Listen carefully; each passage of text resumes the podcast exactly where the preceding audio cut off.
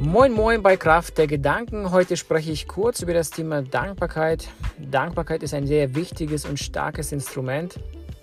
Wann auch immer ihr unglücklich seid oder nicht zufrieden seid mit eurem Leben oder schlecht gelaunt seid oder einfach alles schief läuft, dann solltet ihr mal die Dankbarkeitsübung anwenden.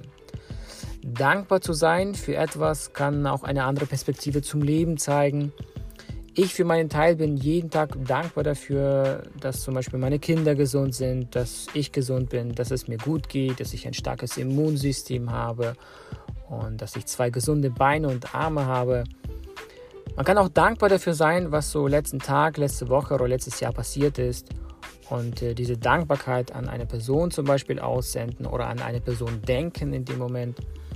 Und ja, seid dankbar für Freundschaft. Seid dankbar dafür, dass ihr ein Dach über den Kopf habt. Seid dankbar dafür, dass ihr jeden Tag aufstehen könnt und das Beste aus eurem Leben machen könnt.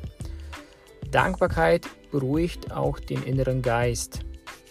Denn manchmal ist man so blind von dem ganzen Stress, den man jeden Tag erlebt, von den Kunden, von den Mitarbeitern, von dem Chef.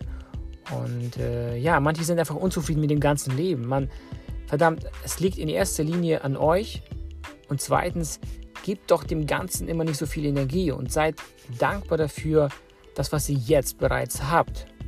Denn wer dankbar ist, weiß das Leben definitiv mehr zu schätzen, weiß die Menschen um sich herum äh, mehr zu schätzen und zu respektieren.